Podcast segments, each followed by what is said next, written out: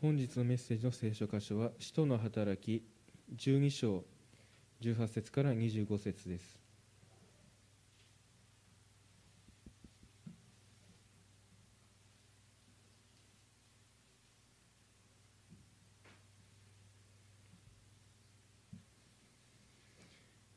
使徒の働き12章18節から25節司会者が通して読ませていただきますので皆さん目で追ってください使徒の働き12章18節から。朝になるとペテロはどうなったのかと兵士たちの間で大変な騒ぎになった。ヘロデはペテロを探したが見つからないので万兵たちを取り調べ彼らを処刑するように命じた。そしてユダヤからカイサリアに下っていきそこに滞在した。さてヘロデはツロとシドンの人々に対してひどく腹を立てていた。そこでその人々は揃って王を訪ね王の自重ブラブラストに取り入って和解を願い出た。彼らの地方は王の国から食料を得ていたからである。定められた日にヘロデは王服をまとって王座につき彼らに向かって演説をした。集まった回収は神の声だ人間の声ではないと叫び続けた。すると即座に主の使いがヘロデを撃った。ヘロデが神に栄光を返さなかったからである。彼は虫に食われて息絶えた。神の言葉はますます盛んになり広まっていった。エルサレムのための奉仕を果たしたバルナバとサウロはマルコと呼ばれるヨハネを連れて戻ってきた神の言葉はますます盛んになりです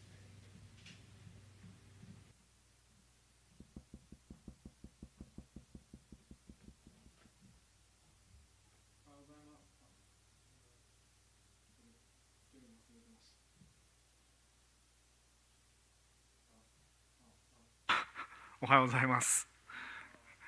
昨日はかやカフェに久しぶりに行きました。生駒にある。雨が降っていて、もうほとんど人はいなくて。で、アレックスさんの一番下の男の子が子供用のデジカメを持っていて、写真を撮ってくれました。で、少ししたら確認できるので、どううまく撮れてる？って聞くと、ひたすらそれ見て「でーでーでー」って僕の顔が面白すぎてずっとこんなんして笑ってるんですよ。人を、まあ、笑かすことは難しいですけど笑われるのは自然にできるんやなと思ってちょっと喜びました。はい、今日も、えっと、順番にずっと見てきた使徒の働きの続きです。思い出しながら一緒に見ましょう。イエス・キリストを信じているということでペテロはヘロデ王に逮捕されました。牢屋の中でペテロは日本の鎖で日本の鎖でつながれて右と左に兵士たちがいました。そして牢屋には鍵がかかっていますしかなり厳重な見張りがいました。それだけじゃなくて第一の見張りの門第二の見張りの門それから町に出るための大きな鉄の扉。それを通ら通らなければ脱出できません。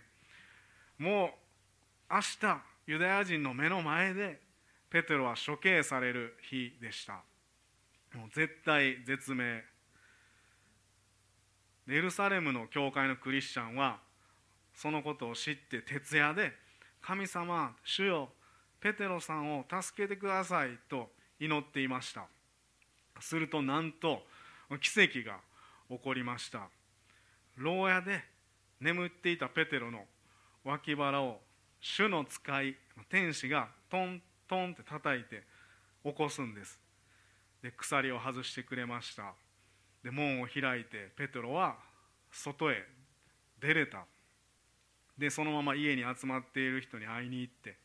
で教会の人々はそのペテロをを見て驚いてもう嬉しくて嬉しくてうわ神様の奇跡やって教会全体で体験しました。ペテロは神様が助けてくださったこのことを他の弟子たちにも伝えてなって頼んですぐにそこをその家を去っていきました。ほんま一緒に降りたかったと思いますけども去って。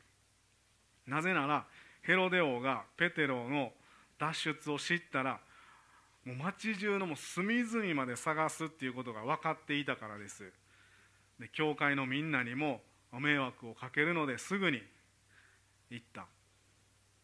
18節。朝になるとペテロはどうなったのかと兵士たちの間で大変な騒ぎになった。牢屋を任せられていた兵士たちはペテロがいないことに朝気づいてうわーって大変やってで見張っていた兵士たちはヘロデ王に「王様私たちはしっかりペテロを見張ってたんです。鎖でつないでたんですよ。16人で監視していたんです。それなのにいなくなってるんです。それに逃げるには大きなあの鉄の門を通らないといけない。他には鍵もかかってて万兵もいるんです。どうやって門を開いて出ていくことができるでしょうか？不思議なことが起こっています。あのペテロたちが信じてるっていうキリストが関係してるんじゃないでしょうか？ヘロデはいやもううるさいって。お前たちの中に裏切り者がいてる。俺の王様の地位狙ってるやつがおるんちゃうかって。もうすぐにグループ作って街中探し出せって。鉄の門閉じてもうペテロもうすぐにもう見つけてこいって。昨日そこにいたペテロはいません。恋愛や人間関係についてのコラムを読みました。毎日そんなん読んでるわけじゃないですよ。たまたま読んだんですよ。この顔で読んでたらちょっとやばいでしょ、うん、読んだんですよ。そして、えっと、タイトルは「王様かよ。偉そうな王様男子の14個の特徴。あなたの彼氏は大丈夫?」っていう文章でした。1つ目1上から目線で自分が正しいと思っている。2自分が優位に立ちたいので人前で彼女をけなす。3自分の思い通りにならないと気が済まない。そして反論は受け付けない。4ビッグマウス。5プライドが高い。6人に厳しく自分に甘い。7自分の非を認めないで人のせいにする。8自分が一番。9すぐ不機嫌になる。10彼女が尽くすのは当然と思っている。11彼女を人として見ていない。12束縛束縛が激しい。13寂しがり屋で甘えん坊。14実は自信がない。最後に王様には2種類のタイプがありますって。無自覚なタイプとわざと演じているタイプ。ヘロデオはどちらだったんでしょうか。ヘロデオのおじいちゃんもおじさんも王様というか地域の権力者でした。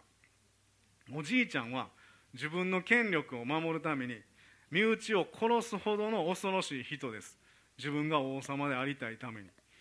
そんなおじいちゃんたちよりもこの時のヘロデ王はもっと必死にもう自分の地位や名誉もうおじいちゃんたちよりもおじさんたちよりもすごくなろう、ま、守ろうとしていました。ペテロを殺してユダヤ人の祭司たちの支持率アップを狙うために殺そうとしてたのに失敗に終わりました。兵士たちの声に聞く耳を持たないで殺してしまいました。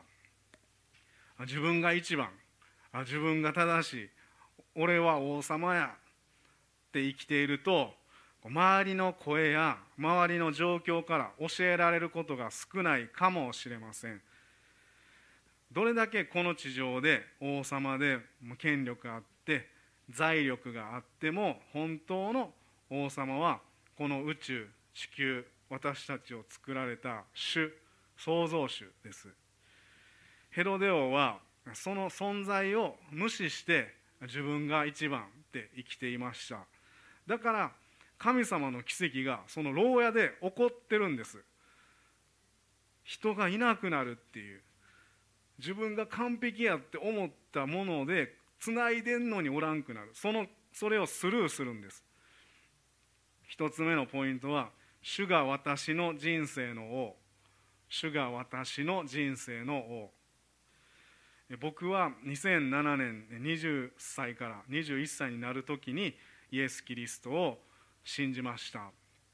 地獄へ向かっていたものをイエス様が救い出してくださってもう信じてもう知った時はもう嬉しくてたまりませんでした。聖書を読みながらいやこれを友達に聖書にこんないいことが書いてあることを教えてあげたい。一緒に悪いことをしてた人に伝えたい。でまたクリスチャンの人たちが書いた本も読みました。その中に過去歩んできたことも全て用いてくださるって。書いてありました。その時僕は過去のやってきた罪や好きだった音楽とか服とか靴とかいろんなことを思い出して祈っていました。当時はあのルーツレゲエっていうのが好きやったんです。なんかうんちゃうんちゃみたいなゆっくりのやつですけど。それと、まあ、ラップも聞いてたんです、まあ、今、まあ、流行っていますけど昔聞いてたんです。で自分が、ね、よく人間を色で分けますけど黄色黄色人種、まあ、黄色色日本人なのに、まあ、レゲエアーティストとかラッパーの人とかってこう結構黒人の人たちが最先端だったりするのでそのスタイルをよく真似ていました。日本の文化をあまり勉強もしないくせに外国のアメリカとかアフリカの本とか音楽とか聞いたり見てそこの文化に魅力を感じてしまいました感じていました。しまったんじゃなく感じてたんです。で英語もできないのに海外のその街並みが書かれてる写真を見たり文章は読めないし写真ばっかり見てそういう載ってる本をよく見ました。で育てるのを日本やって禁止されているその植物も好きやったのでどうやったらそれが育つかっていう本も読んだりしました。過去を用いてくださる方ならあ俺は今までやってきたこと全部使ってくれるんやったらアフリカにイエス・キリストのことを話す宣教師になるんちゃうか。神様はだから俺を救ってくれはったんや。そういう留置所捕まっているところから出て1年間はデイケア、おじいちゃんおばあちゃんと一緒に過ごすっていうところで仕事してで教会の先生である、まあ、純子に話したんです。先生って僕いつかアフリカに行こうと思ってるんです。英語できないけど絵を描いたりしてイエス様のことを伝えたいです。そんな気持ちで関西聖書学院に入学しました。入学の時純子はバーバパパの歯ブラシセットを僕にプレゼントしてくれました。バーバパパ安高君ってアフリカに行きたいって言ってるからこれあげる海外で歯磨きする時の水って濁ってることもあるから、まあ、これで歯磨いたりこの水色のコップ入れたら濁ってるのが見えなくてマシかなと思って私もインドネシアへ教育宣教師で行ってた時水が茶色やったからって。でもらってわそしたらこれはほんまにアフリカに行くっていうことやなって。そんな気持ちで入ったんです。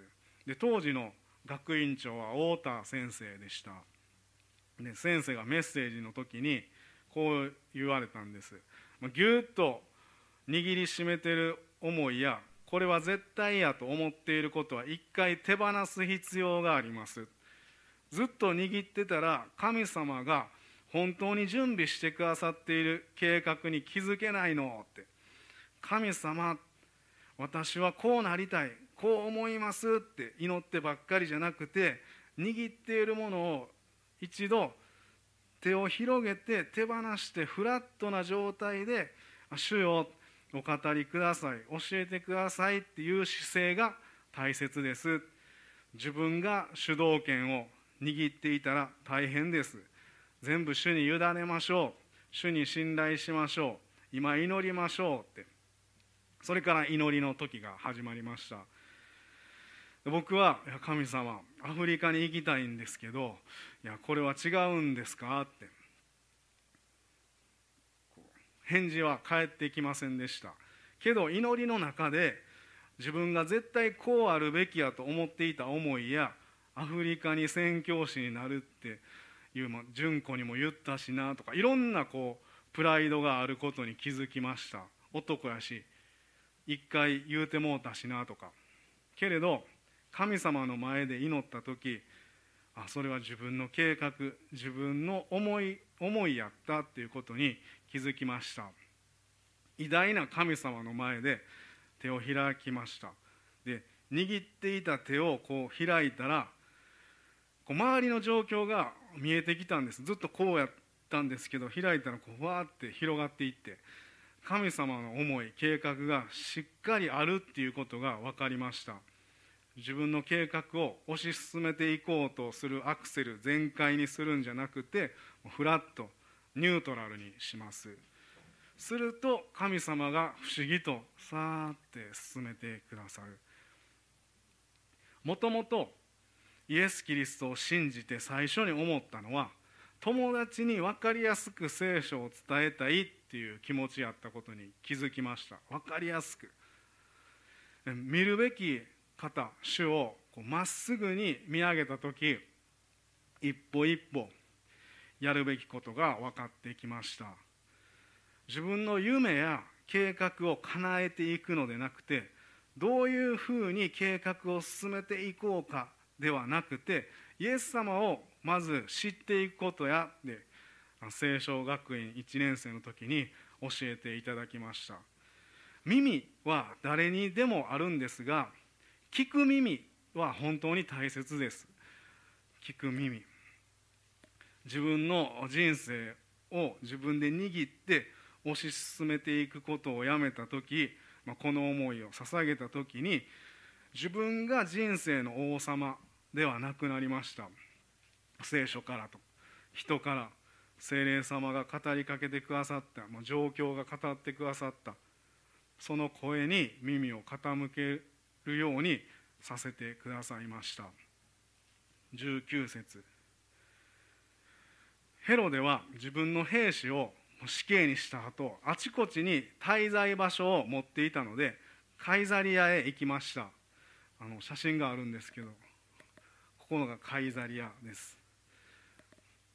ローマ育ちのヘロデ王にとっておじいちゃんのヘロデ大王が建設した開放的な都市ユダヤ教的ではないカイザリアの方が住みやすかったのかもしれません。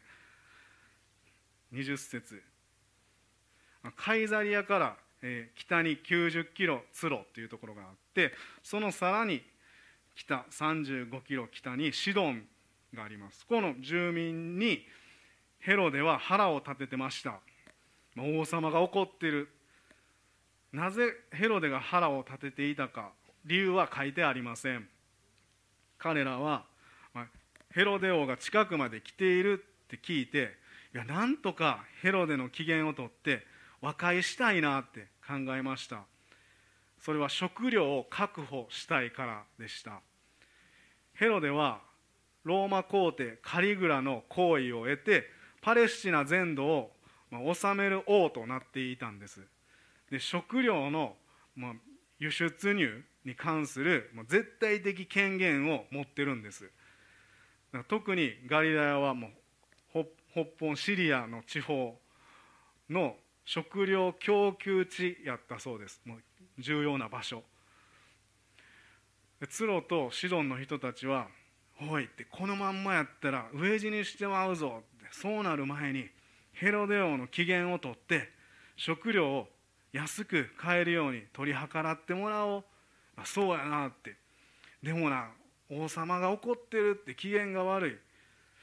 それはやばいから王様のそばで仕えている役人のちょっとブラストさんにお願いしよう。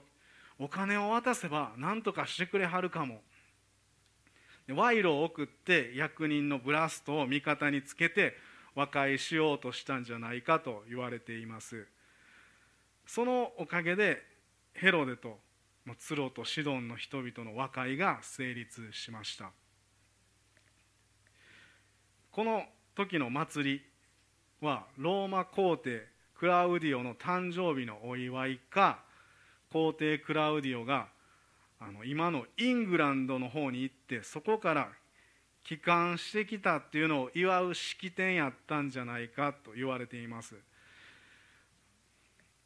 その場所はヘロデ王のおじいちゃんヘロデ大王が作った円形劇場です。次の写真あるんですけど、はい。まあ、これ修復されてますけどその真ん中の王様の椅子にヘロデ王が座ってスピーチをしているのが今日の箇所です。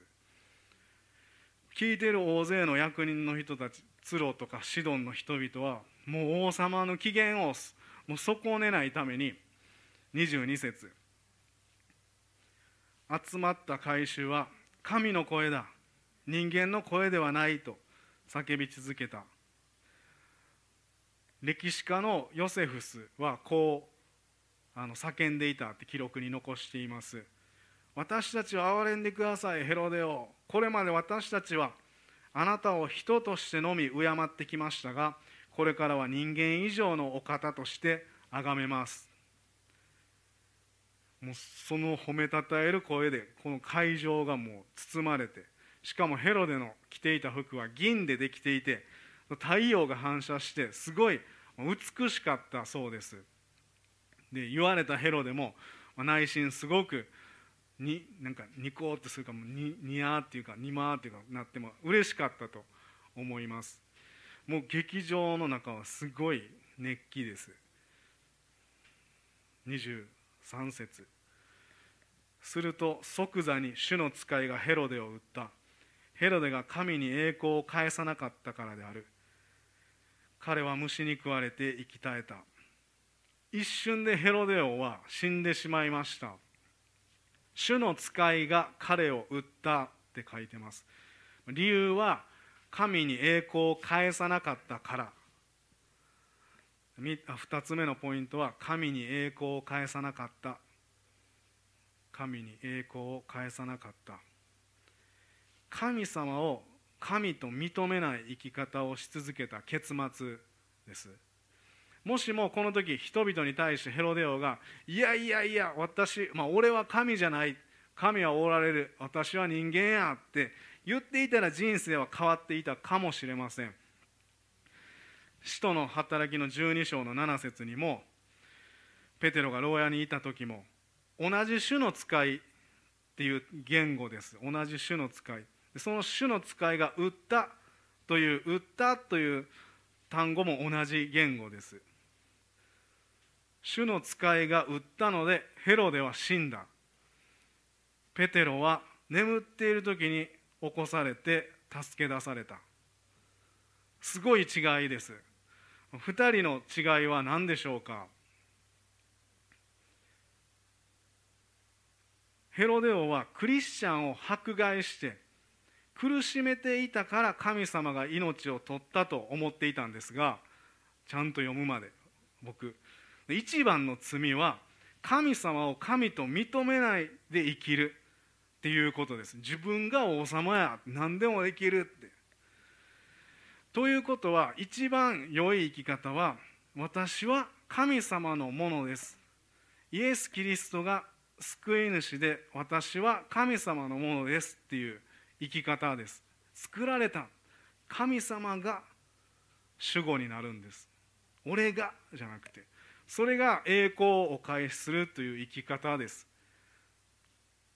なんか立派なことをして他の人よりもいいことをして神様じゃなくて神様と共に生きる。私は神のものです。栄光をお返しするという生き方です。詩篇の37編の16から18一人の正しい人が持つわずかなものは多くの悪しき者が持つ富に勝る。悪しき者の腕はへし折られるが主は正しい人を支えられるからだ。主は全き人の日々を知っておられ彼らの譲りは永遠に続く。ヘロデの死因はサソリのような虫が彼を噛んで死んだんじゃないかとか寄生虫によって内臓系が損傷したんじゃないかと言われたりもします。古代の世界では珍しくない死因でした。また歴史家のヨセフスはこの出来事をこう書いてました。その時ヘロデの頭上にフクロウが止まりました。その衝撃を受けて内臓の障害で死んだって書いていました。どれだけすごい権力を持っていても最後は死が待っています。自分で何とかして生きていかないといけない。もうわがまま放題。もう自我、まあ、そんな人でした。3つ目のポイントは主は正しい裁き主。主は正しい裁き主。7年間ヘロデは王様でした。44年紀元44年54歳で死にました。私たちもヘロデ王のように自分の力で生きていこうとする時があります。国の王様ではないかもしれませんが自分の人生は自分のもんっていう王様になってしまう時もあります。その行くつく先は死です。自分が王様だったら。しかしペテロのように試練の中でもイエス様を信頼し教会の一人一人が神様に祈る時主はそのがんじがらめだった鎖牢屋から解放してくださいます。いろんな問題から。そして同じイエス・キリストを信じている教会全体で感謝に変わります。わ神様がしてくださったね。いや神様の奇跡なんです。いや主がされたんです。って主に栄光をお返しします。全部主語が神様が主がイエス様がって主がしてくださった。24節。神の言葉はますます盛んになり広まっていった。ますます盛んになりギリシャ語ではアクサノーっていうのが使われていて植物などが成長するっていう動詞です。成長する。成長していくっていうイメージです。成長するっていうことは神様の言葉は生きているっていうことです。神の言葉が伝えられる時聞いた人々はイエス・キリストは救い主と信じて人生が変わります。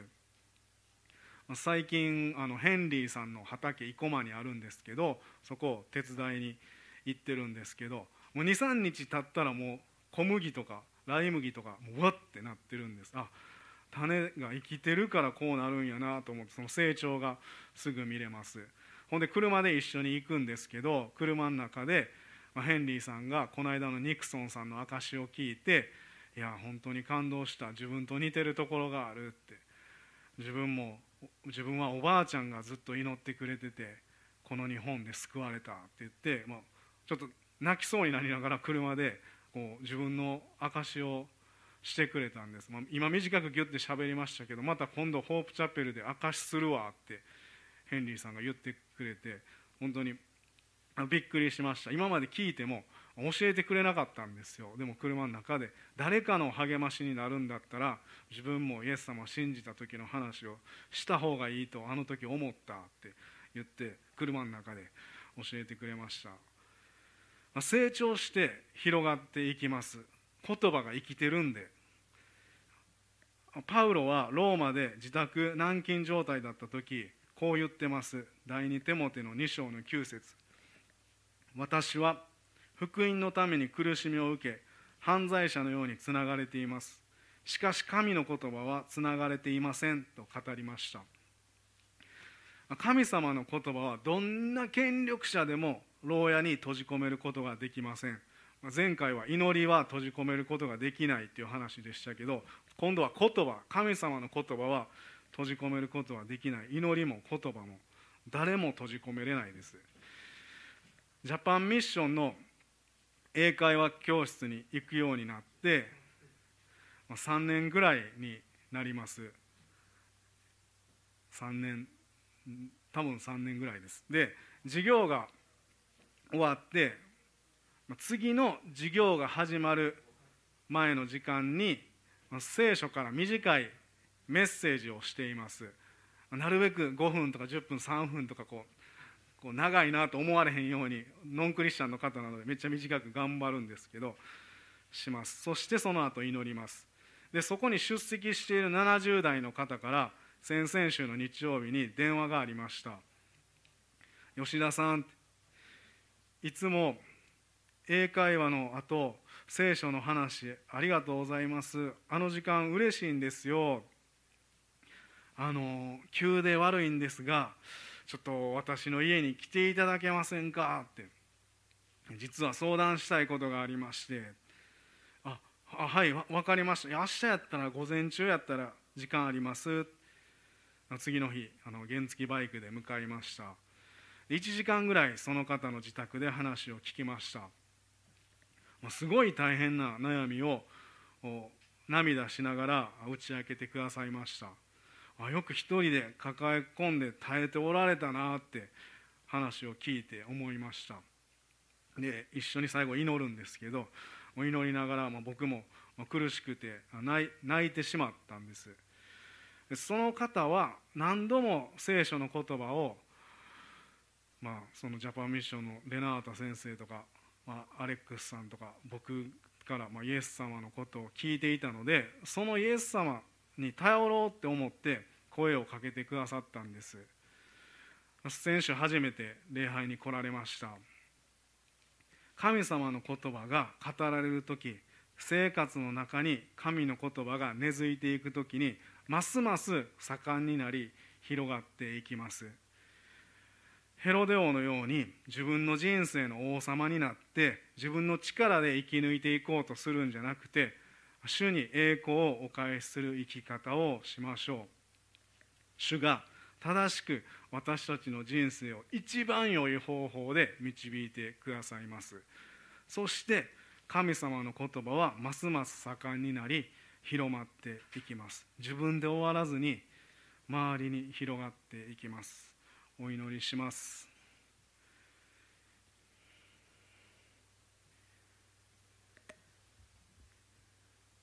一人の正しい人が持つわずかなものは多くの悪しき者が持つ富に勝る。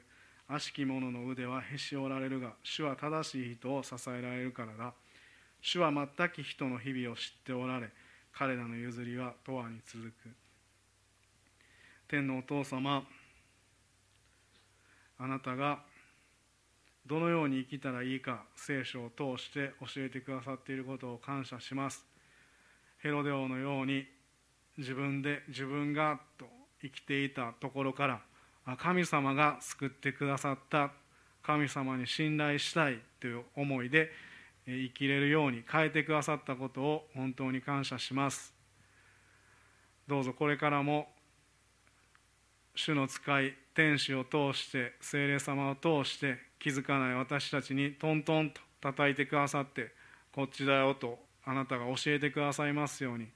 そしてそれに柔軟に気づくことができて状況も見て人の声も聞いて聖書からも語られて柔軟に柔らかく生きていくことができますように王様の本当の王様のあなたに聞き従う人生とさらに変えてくださいますように。そしてその時にあなたの言葉が成長していってますます盛んになって広がっていって他の人たちにもあなたが神であることを知ってあなたに栄光を返しする生き方ができますように。どうぞ私たちの人生もそのように導いてください。お願いします。神を神として認めて信じてさらに歩ませてください。あなたに信頼します。イエス・キリストの名前によってお祈りします。アーメン。それぞれお祈りしましょう。